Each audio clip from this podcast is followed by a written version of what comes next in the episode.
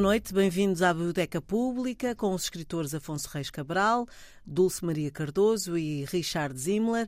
Abrimos as páginas de um clássico da literatura portuguesa, Os Bichos, um livro de 14 contos, de Miguel Torga, autor que é também uma referência uh, da literatura portuguesa e, sem dúvida, um dos mais populares, uma vez que este livro, Os Bichos, era uh, de leitura obrigatória nas escolas, agora julgo que é um dos livros recomendados, não é obrigatório. Miguel Torga, eh, pseudónimo de Adolfo Correia da Rocha, nasceu em 1907 em São Martinho da Anta, traz os montes, contista, ensaísta, romancista e dramaturgo, deixando mais de 50 obras publicadas. Estudou num seminário, trabalhou no Brasil, numa fazenda de um tio, que lhe pagou uh, mais tarde o curso de médico em Coimbra. Depois de formado, começou a exercer a profissão na sua terra. Os primeiros livros publicados foram de poesia, foram várias foi várias vezes premiado e em 1989 foi-lhe atribuído o Prémio Camões. Foi nomeado também para o Prémio Nobel da Literatura. Foi crítico do Estado Novo, preso por isso, e os seus livros visados pela censura.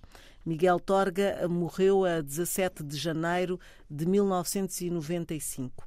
Vamos abrir as páginas deste livro de contos, Os Bichos, e Richard, uh, para já saber como é que foi essa ligação e porque esta sugestão dos bichos. Sim. Um, já referi aqui uma vez nos nossos programas a um, um número especial de uma revista literária americana que me pediu para organizar um volume sobre prosa e poesia e arte portuguesas. Daí eu convidei muitos escritores e poetas eh, a, a, participar. E uma das pessoas que eu queria para este número especial era Miguel Torga. Então, não me lembro como, mas consegui o número de telefone dela, dela, dele. E eu já tinha ouvido falar dele, que ele era uma pessoa. Isto, desculpa, Richard, em que ano, mais ou menos? 1994. 94. Foi publicado em 94, o que significa que eu telefonei para ele em 93. E várias pessoas já me disseram que ele era uma pessoa difícil, às vezes cruel. E, o meio português nessa altura era muito fraco, muito rudimentar. Bom, telefonei, ele respondeu, foi super simpático comigo. Eu queria saber qual dos contos dos bichos que ele gostaria de ver traduzido, porque já tinha sido traduzido os contos de montanha e eu queria publicar um, um conto inédito. E ele me disse que ele queria que eu traduzisse Vicente sobre o corvo que sai da arca de Noé. É o último, não é? É o último. E eu perguntei porquê. Porque ele disse, eu me lembro-me muito bem, ele respondeu porque tem mais significado do que os outros contos. Hum. Então, para ele, era o conto mais importante desta coletânea. Então eu pensei que agora que temos este programa sobre literatura era, tam, era importante lembrar-nos de Miguel Torre, porque às vezes ele fica é a minha impressão, eu, acho, eu penso que ele fica um bocado esquecido no país e eu acho injusto. Uhum. Uh, podíamos ler um bocadinho da passagem de, de, desse. Sim, claro que sim. Uh, eu vou ler aqui do começo deste conto de Vicente, desculpem. Quarenta dias, porém, a carne fraca o prendeu ali. Nem mesmo ele poderia dizer como descera do Líbano para o Caís e embarque e depois na arca por tanto tempo. Recebera das mãos serviço de Noé a ração desculpem ração cotidiana cotidiana mas pudera vencer-se. Conseguira enfim superar o instinto da própria conservação e abrir as asas de encontro da imensidão terrível do mar. A insólita partida foi presenciada por grandes e pequenos num respeito calado e contido. Pasmados e deslumbrados viram-no, temerário, do peito aberto, atravessar o primeiro muro do fogo com que Deus lhe quis impedir a fuga, sumir-se ao longe nos confins do espaço, mas ninguém disse nada. O seu gesto foi, naquele momento, o símbolo de universal libertação, a consciência em protesto ativo contra o arbítrio que divide os seres eleitos e condenados. Temos uh, uma fábula, uh, os animais uh, pensam como gente e os seres humanos parecem um pouco animais também. É isso que também é muito interessante, porque a primeira vez que eu li o, o, a coletânea não percebi bem que quando o Torga diz os bichos, ele está a incluir os seres humanos. Uhum. Somos bichos. Uhum. E eu acho esse aspecto do livro muito interessante e um bocado revolucionário. Num Portugal de 1940, toda católica, estou a exagerar um bocado, mas evidentemente uma ditadura, uh, colocar os seres humanos no mesmo plano dos animais em um ser animal diferente, mas como todos os outros, é um bocado revolucionário. Uhum. Dulce, em relação a estes contos, um, eu aprecio muito, tenho muita admiração pelo, pelo, pelo escritor Miguel Torga. É, nunca tive qualquer contacto com ele, aliás, também convém dizer do programa anterior também nunca tive qualquer contacto com José Saramago, um, mas aprecio muito uh, o percurso de ambos e, e, e, do Miguel Torga tenho muitas afinidades com ele, porque também eu nasci em Trás-os-Montes, apesar de nunca lá ter vivido, mas fui educada por transmontanos, portanto, tudo aquilo, todo o amor à terra e a, e uma ordem natural das coisas uh, de que ele tanto fala, me uh, foi passado pelos meus pais. E por isso, depois uh, aprecio também, porque ele foi um, um cidadão, um, portanto, ele, ele, fez parte da resistência, ele foi preso pela PIDE, portanto, não foi só um médico e escritor, ele foi um cidadão, naquele sentido cidadania que, que portanto, lutou contra aquilo que achava injusto e, e portanto eu aprecio, tenho muito carinho por, por, por ele. Um, li partes dos seus diários e, e, há uma parte que depois mais tarde lerei, porque ainda agora o, o Richard leu e portanto para não ficar tudo. Agora, isto tudo para dizer que os, que bichos, ele aliás isto não é os bichos, é bichos, um, e ele não gostaria se calhar que lhe puséssemos o, o artigo. Um, é bicho. Uh, eu, eu, não gosto. não gosto porque, apesar de, de, Primeiro, fez parte da leitura obrigatória e nunca é bom, bom sinal. Uh, quer dizer, para mim foi muito complicado as leituras obrigatórias porque não era. Não, preferia ter liberdade de escolha, o que, o que lá está é impossível, mas. Mas já acontece hoje. Hoje acontece. Exato. Li, é, uh, li muito contrariada quando tive mesmo de ler. E agora, quando reli, hum, acho que se nota muito que é a idade do livro. Acho que a idade do livro se nota muito, o que não, a idade dos contos se nota muito, o que não se devia notar, porque, hum, enfim, há propostas literárias que vêm de muito mais longe no tempo e que ainda hoje são muito válidas. E esta acho que, infelizmente, uh, ficou um tanto desatualizada, nomeadamente, por exemplo, no Conto da Madalena, porque, quer dizer, um, toda aquela questão, por exemplo, da vergonha da gravidez já não faz sentido nenhum nos dias de hoje, mas também podemos dizer, ah, mas isso é para ver como era na altura. Mas também não era bem assim na altura. Uh, portanto, acho assim, acho muito moralistas, uh, apesar de a minha relação com os animais uh, ser uma relação de respeito e admiração, aliás, como é pública há muitos anos, talvez há 17, 18 anos, que eu me tornei vegetariana e, e por isso seria se calhar a, a, a destinatária destes contos, porque há aqui uma enorme crítica aos humanos em relação aos animais. Os animais são sempre vítimas, mas é ao mesmo tempo muito infantil e muito primária, porque eu acho, quer dizer, uh, dar pensamentos humanos aos animais uh, é assim um erro.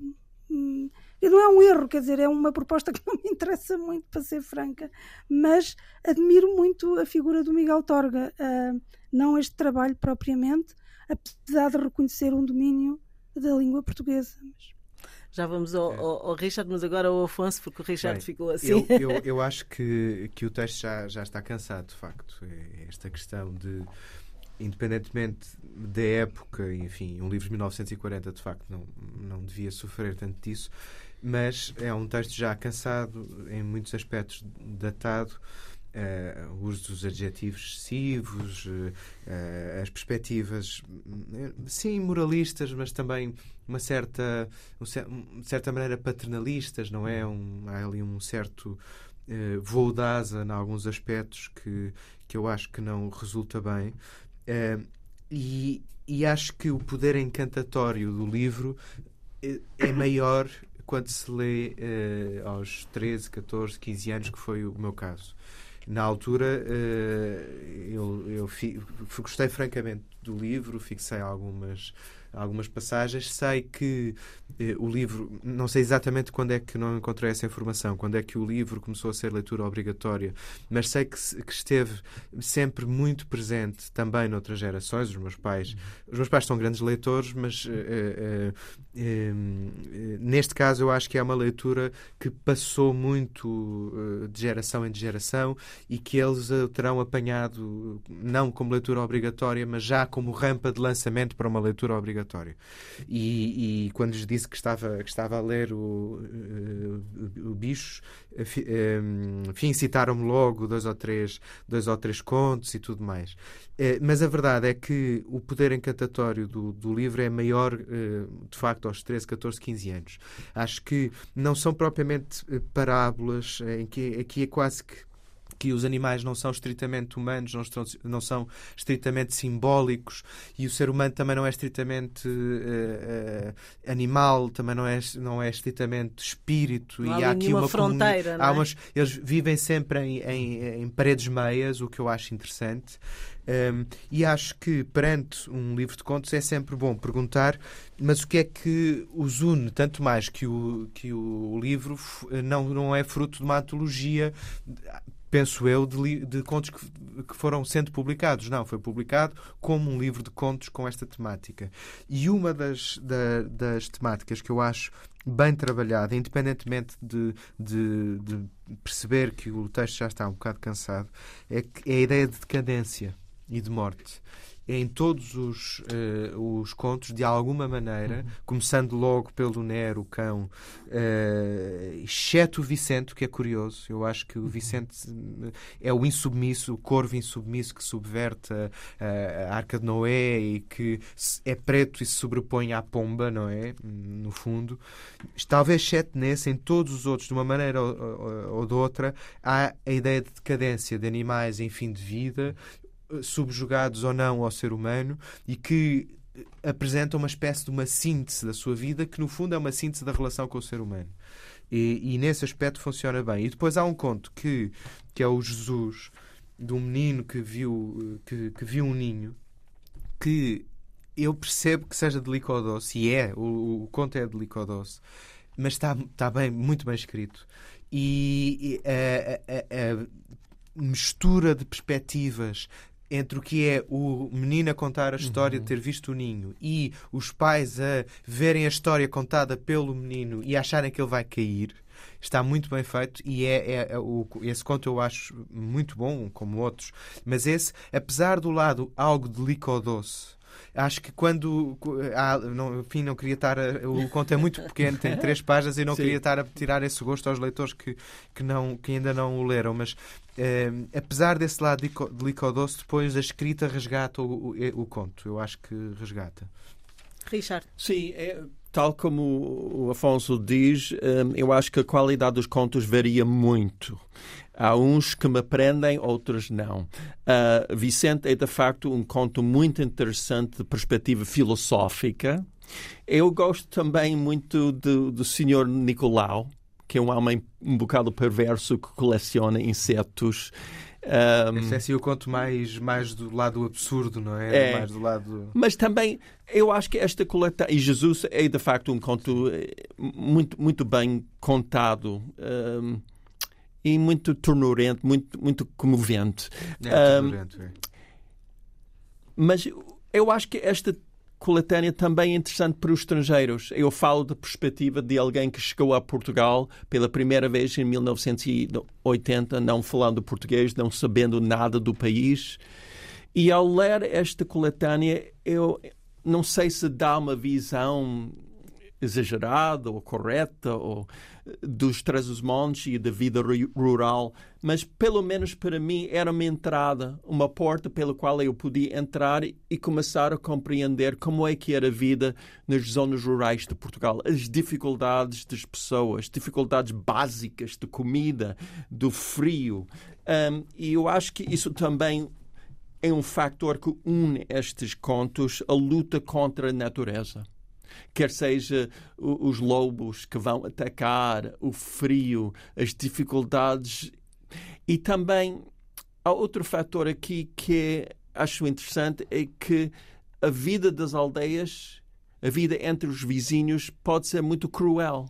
Por exemplo, naquele conto O Senhor Nicolau, uh, os seus vizinhos são muito cru cruéis em relação a ele. Afastam o Senhor Nicolau porque ele é diferente e coleciona insetos.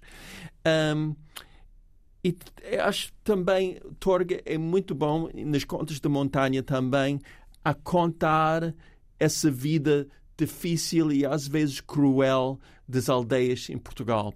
É, é, é um aspecto interessante aqui porque temos muitos escritores urbanos do, meio urbano, mas poucos escritores que eu saiba se calhar é a minha, minha ignorância eh, do, das zonas rurais, das aldeias, das pequenas vilas. Mas ainda há, há, não são, eu acho que não são tão, uh, tão conhecidos Sim. ou tão. Uh, mas uma analogia que se calhar errada da minha parte, mas que, que me ocorreu ao, ao ler uh, os, os, bichos foi Os Meus Amores do Trindade Coelho. Que, li, que eu li mais ou menos na mesma altura, mas o Trindade Coelho aí objetivamente datado e enfim e que não e não, não sobrevive ao tempo mas há essa ruralidade uhum. e há ao mesmo tempo eu parece-me que é, é um tipo de literatura que eh, tende, tende a ser menos feita cada vez menos. Enfim, a frase não ficou muito bem construída agora a sair da minha boca. Mas é, porque, por, pela evidência, quer dizer, 60% da população mundial vive hoje em dia em cidades e, hum. e, é um mundo que já não existe.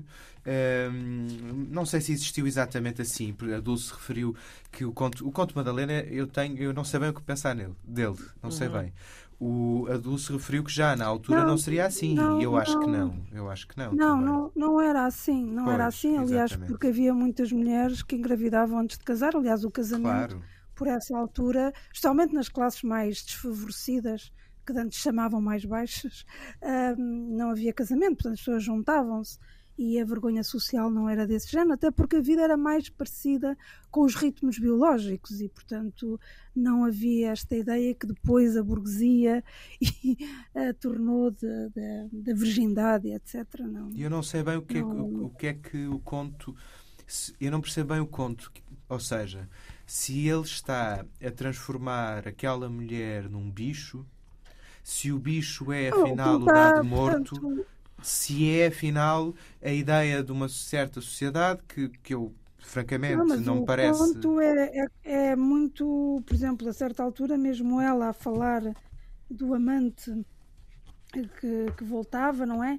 Uh, ela, ela diz qualquer coisa, estou aqui a abrir a ver se encontra a frase exata. Se ele me queria usar como uma, uma reca, uma reca, uma uhum, porca, sim. entre os montes reca é porco. Ah, está aqui. Servir-lhe apenas de estrumeira, consentir que se utilizasse dela como uma reca, não. Portanto, este tipo de. Quer dizer, não, não, sim, não me sim. parece que nessa altura, em Trás os Montes, se pensasse assim. É uma coisa até. Uh, nem percebo muito bem como ele, tendo crescido lá, mas ele saiu também. Ele, ele foi para o Brasil, não é? Pois. Portanto, ele teve muito tempo no Brasil sim, e talvez. 12, e, 12, esteve 13. no seminário.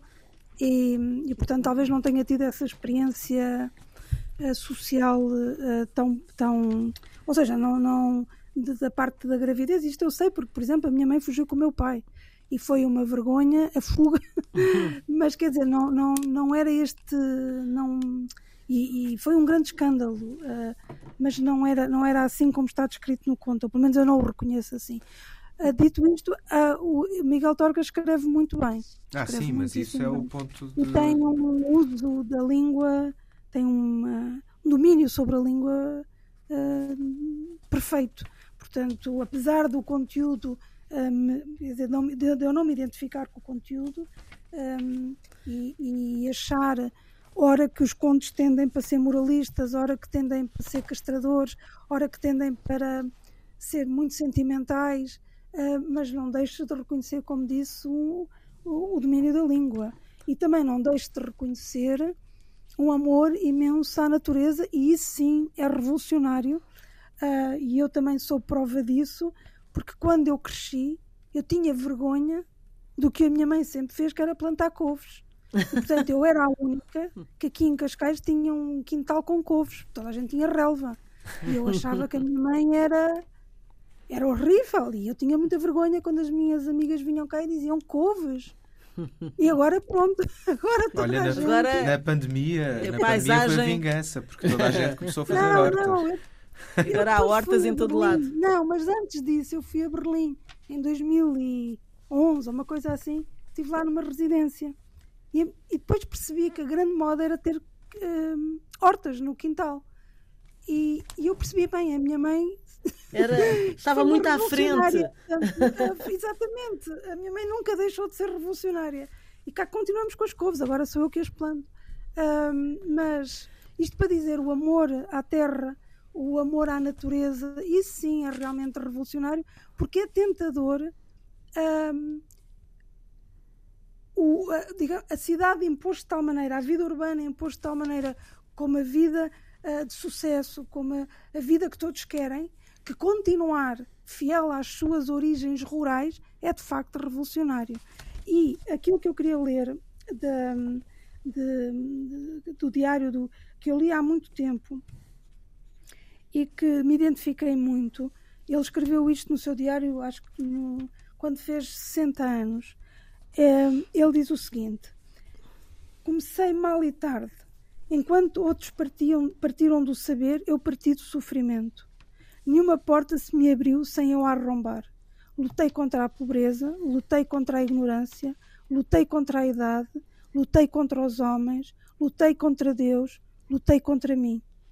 Uma infância rolada, de bola à mercê dos pontapés do mundo, uma juventude esfalfada, de estafeta atrasada na maratona da cultura, uma maturidade crispada de indesejável, de indesejável na pátria.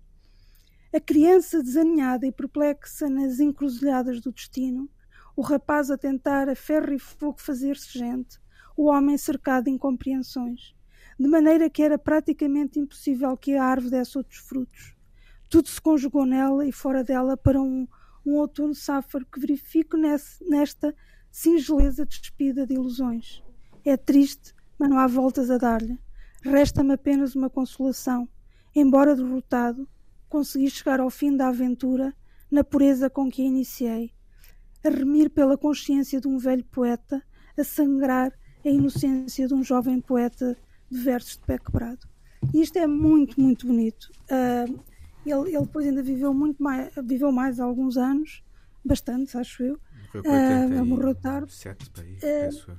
Mas esta, esta ideia do homem contra, ou seja, da criança, 95. do adolescente e do homem contra o mundo intelectual que à partida lhe estava vedado e que ele se impôs, não é? E com a retidão que o fez, é admirável. Hum, atenção que é de facto é isto que Dulce diz, é que nós estamos sempre a, a falar a partir de um, de um o ponto de partida é sempre a boa escrita e é disso que estamos a falar. Aliás, como estávamos a falar no programa da semana passada, esse é o, é o ponto de partida. Eh, temos tido a sorte de a sorte e, e algum jeito, se calhar, de, de escolher livros cujo ponto de partida é sempre a boa escrita. Mas depois há outra, outro tipo de leituras que, que vamos fazendo. Estes bichos, ah, há pouco o Richard estava a dizer ahm, de, de- de tanta ternura que havia e ao mesmo tempo tanta violência. Nós temos aqui, de facto, momentos. ah, A história em que o senhor comprou o burro e, e a forma como.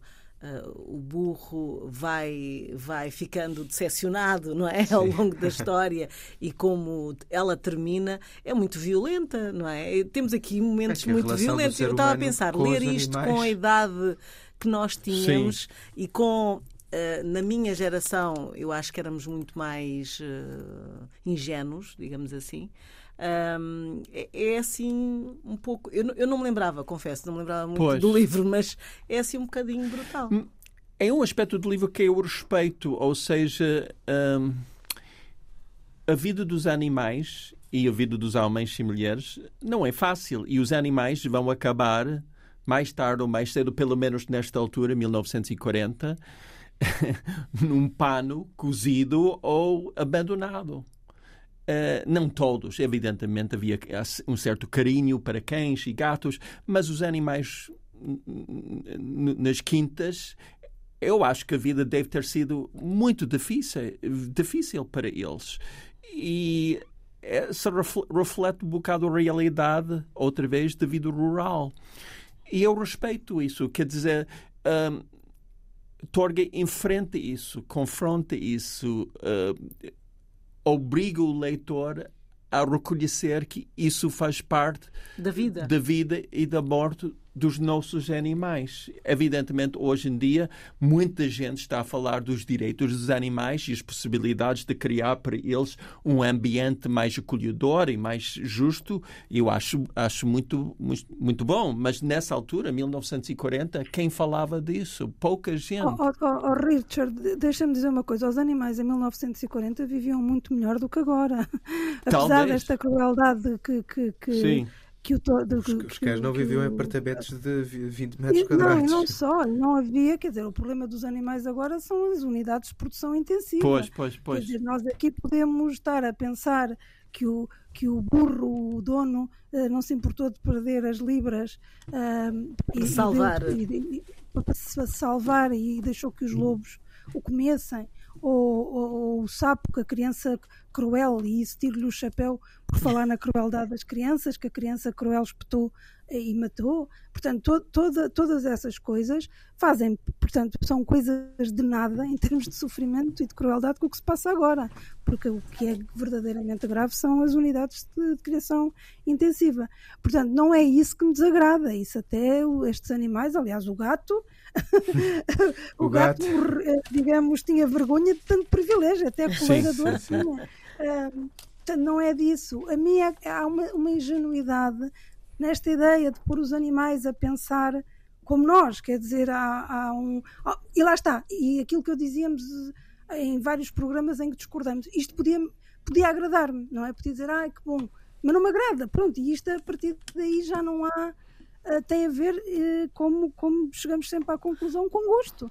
E é um bocadinho inexplicável. Eu não digo que seja mau, nem digo que esteja mal feito. Estou a dizer é que eu não sou a destinatária, porque evidentemente que agradará a muita gente e, e para essas pessoas estará muito bem feito. Eu estou a dizer é que eu não sou a destinatária Sim. destes contos. Mas há um aspecto, há um, há um desculpa, há um não, eu só ia dizer acho... que há uma grande tradição disso, pelo menos no mundo anglo-saxónico, de livros para crianças em que todos os animais falam. Exato. Isso, é, o Winnie the Pooh. Mas aqui é diferente. É pensarem como humanos. E, e, não é isso que acontece não é depois é falarem, com, é terem os com não, George Orwell. Mas eles pensam como os seres humanos naquele, naquela tradição anglo-saxónica. Em, em Portugal, em português, eu não faço ideia. Então, se calhar eu estava ao ler este, esta coletânea, eu estava mais preparado, mais mentalizado para uhum. apreciar, uhum. porque eu passei uma infância lendo livros em que os animais pensam como, como seres, seres humanos. humanos. Sim, mas, não, mas são coisas infantis, não é? Aqui não é bem, porque aqui os livros infantis em que os animais pensam como, que, como humanos, não, depois não há esta crueldade.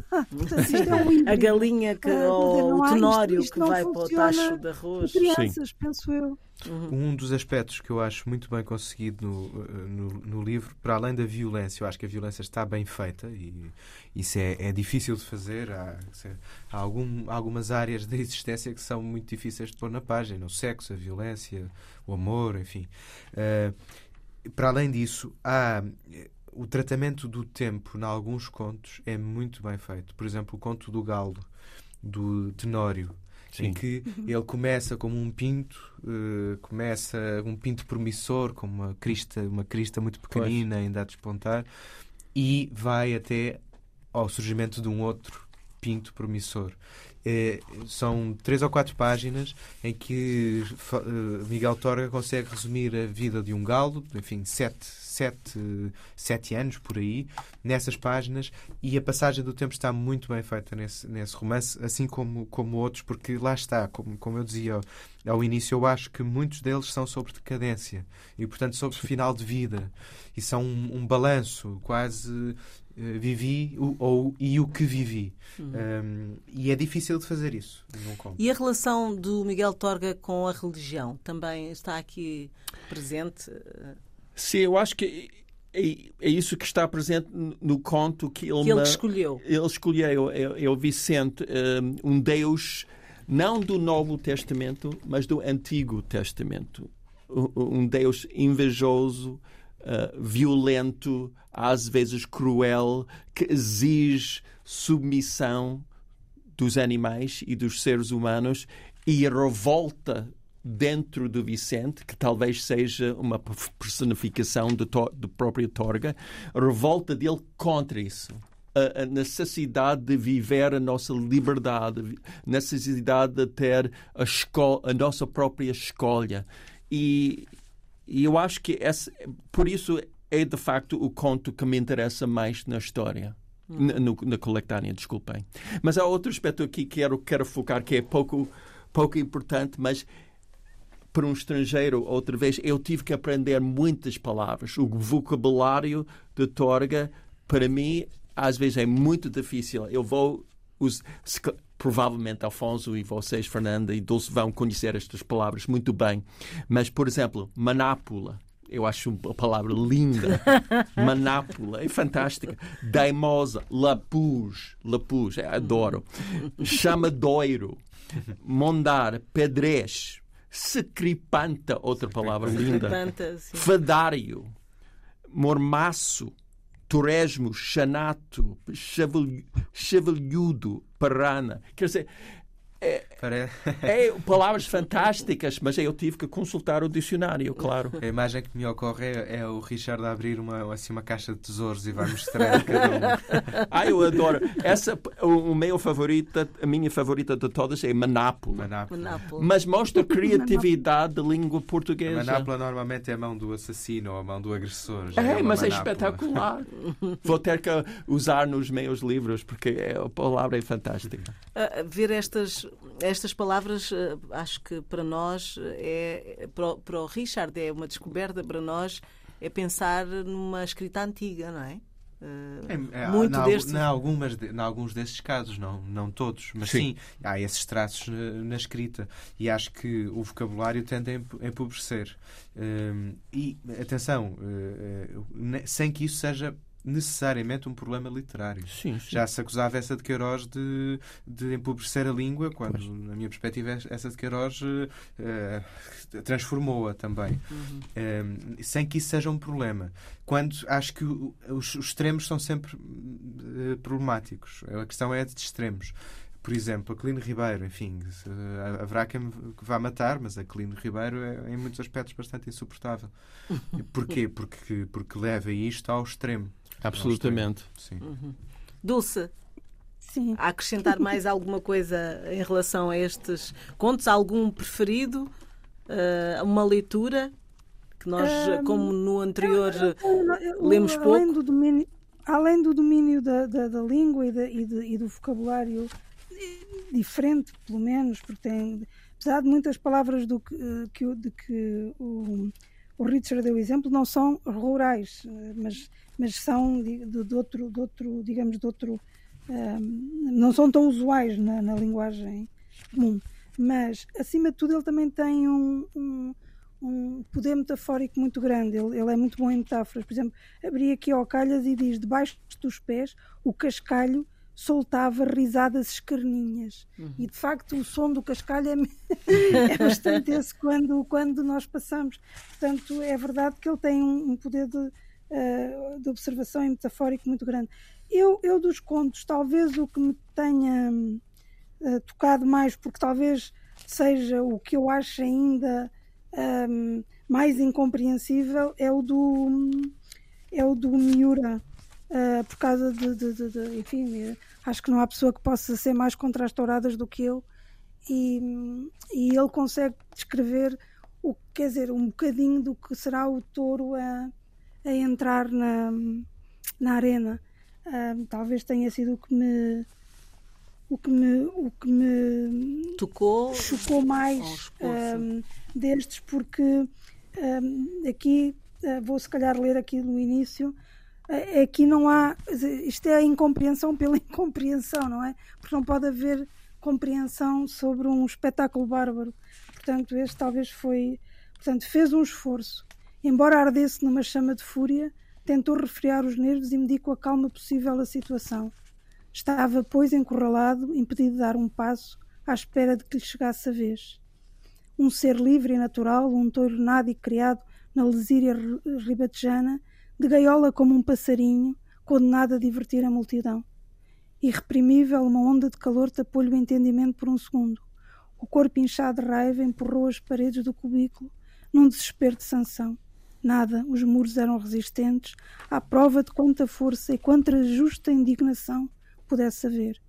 Os homens só assim, ou montados em cavalos velozes e defendidos por arame farpado, ou com sebes de cimento armado, entre eles e a razão dos mais. É. Uh, Afonso. Uh, eu acho que vou, vou ao Jesus, ao tal conto do, do menino que sabe de um ninho.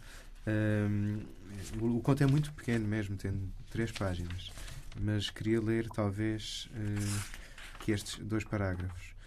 É o, é o menino a contar, contar como, como encontrou um ninho e como subiu a árvore. A subida levou tempo. Foi até preciso descansar três vezes pelo caminho, nos tocos duros dos ramos. Por fim, o resto teve de ser a pulso, porque eram já só vergônteas as eh, pernadas da ponta. Transidos, nem o pai nem a mãe diziam nada. Deixavam apavorados, mudos, que o pequeno chegasse ao cimo, à crista, e pusesse os olhos inocentes no ovo pintado.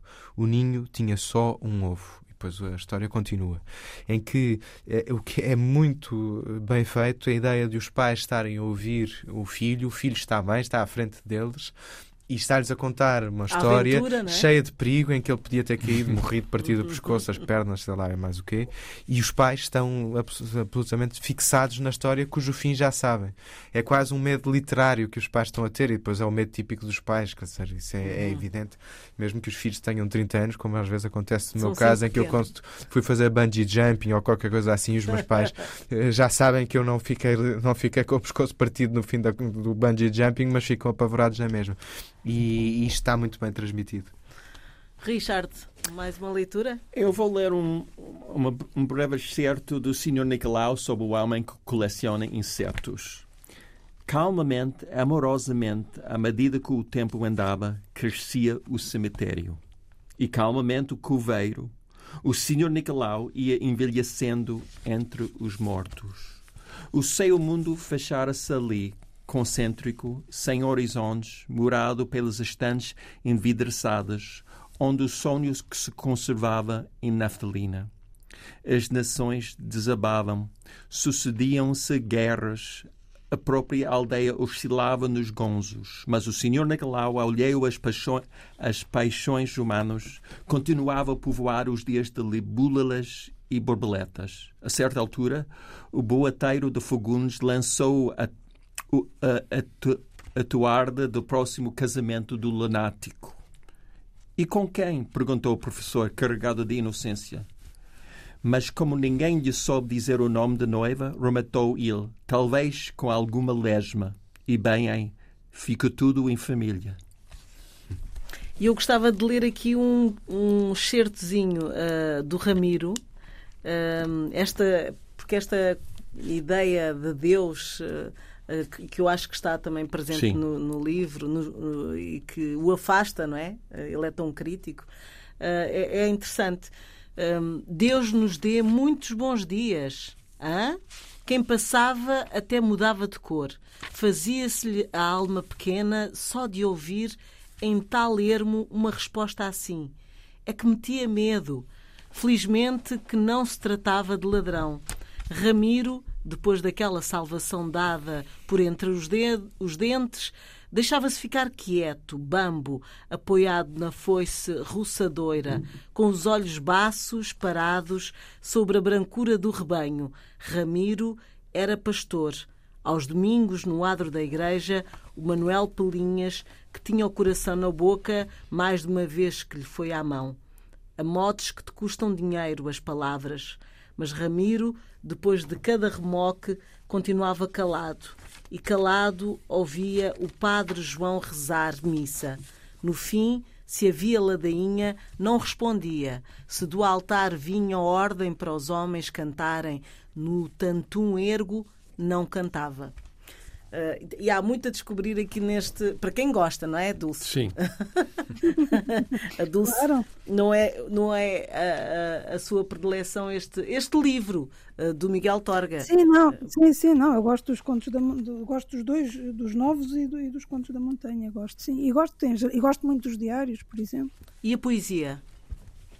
A poesia, eu não sou grande leitora de poesia. Ah, é verdade. Já, já, já temos. Todos, todos nos confessamos no programa é sobre Manuel António Em relação à, à, à, à poesia. Eu mas... leio poesia, mas não leio muito e então é que sou mesmo muito específica nos, no, na poesia que leio.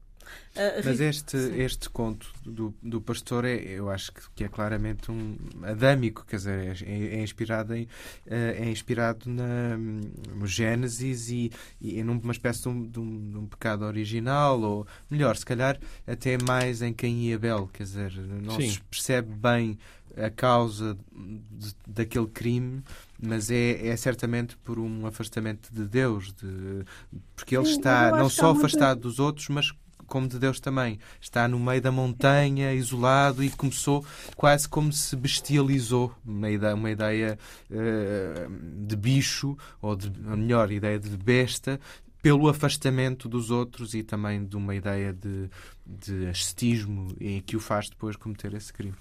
Dulce. Não, não, é que, por exemplo, mesmo o nome Madalena, eu penso que tem, tem eh, a ver com, com que ver com a Maria Madalena um, que é a mulher sim, pecadora, não é? Da, da, da, acho que tem, eu acho que há muitas referências bíblicas. O livro tem um substrato, tem um substrato pois. bíblico, sim. Mas aqui é, tem... E mesmo o nome do o próprio pseudónimo que ele escolheu, não é? No sentido de Miguel Torga, porque Torga é uma vegetação, é um arbusto. Uma espécie de urze, não é? Uma espécie ah, de urze. exatamente, de, que existe entre os montes. E, portanto, eu acho que ele mesmo para si escolheu um, por um lado escolheu nomear-se, o, que é, o que é sempre interessante, e, uh, e depois escolheu a junção, não é? Ele, ele, gostava muito desta ideia da comunhão total, quer com o vegetal, quer com o outro animal.